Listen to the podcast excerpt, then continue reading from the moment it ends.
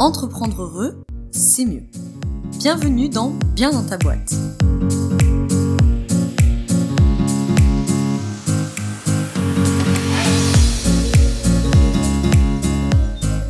Bonjour à toi et bienvenue dans ce nouvel épisode du podcast Bien dans ta boîte qui aujourd'hui est un épisode debug, donc un format court du podcast Bien dans ta boîte.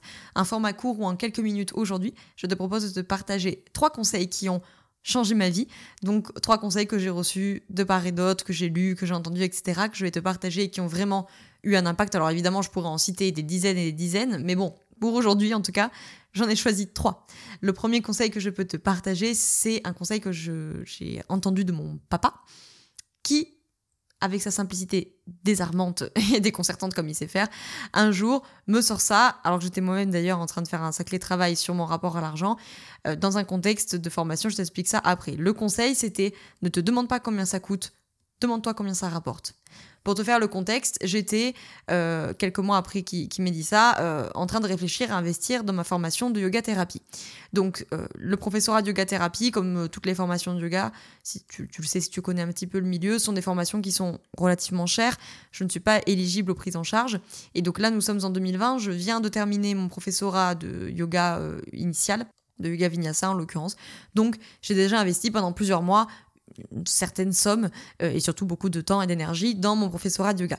Et puis bon, euh, je te passe lecture de la situation, mais il s'avère que l'opportunité se présente d'enchaîner ce professorat de yoga thérapie, mais du coup, de nouveau, c'est une somme conséquente, donc je tourne, je vire, etc. Et j'ai repensé à papa. Ne te demande pas combien ça coûte, demande-toi combien ça rapporte, et donc je me suis focus sur ce que ça allait m'apporter.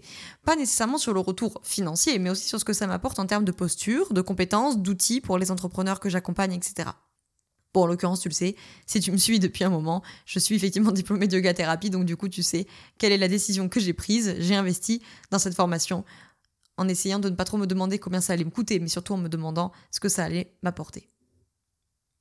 Le deuxième conseil que je voulais te partager aujourd'hui est un conseil qui m'a énormément chamboulé et qui m'a beaucoup beaucoup aidé et qui m'accompagne toujours beaucoup aujourd'hui, qui est où va la pensée, va l'énergie? Je comprenais enfin émotionnellement et pas juste intellectuellement que là où je mettais mes pensées, je mettais mon énergie. Si je rumine sur ma dispute de couple, la situation n'est pas prête de s'arranger. Si je n'arrête pas de penser à ma peur de manquer d'argent, alors j'attire l'énergie du manque. J'ai déjà fait plein d'épisodes de podcasts là-dessus, de newsletters, d'articles, etc. Je te remets ça dans la description.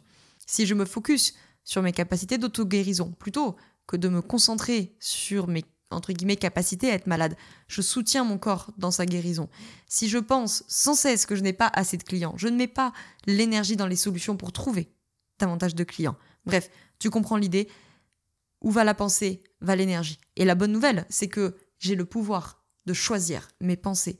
Je peux avoir de l'impact sur mes pensées. Je n'aurai pas d'impact sur toutes mes pensées toute la journée, tout le temps, tout le temps, tout le temps, mais j'ai du pouvoir sur ce que je pense. Et donc j'ai du pouvoir sur où est-ce que je mets mon énergie, et donc j'ai du pouvoir sur à quoi ressemble ma vie, évidemment.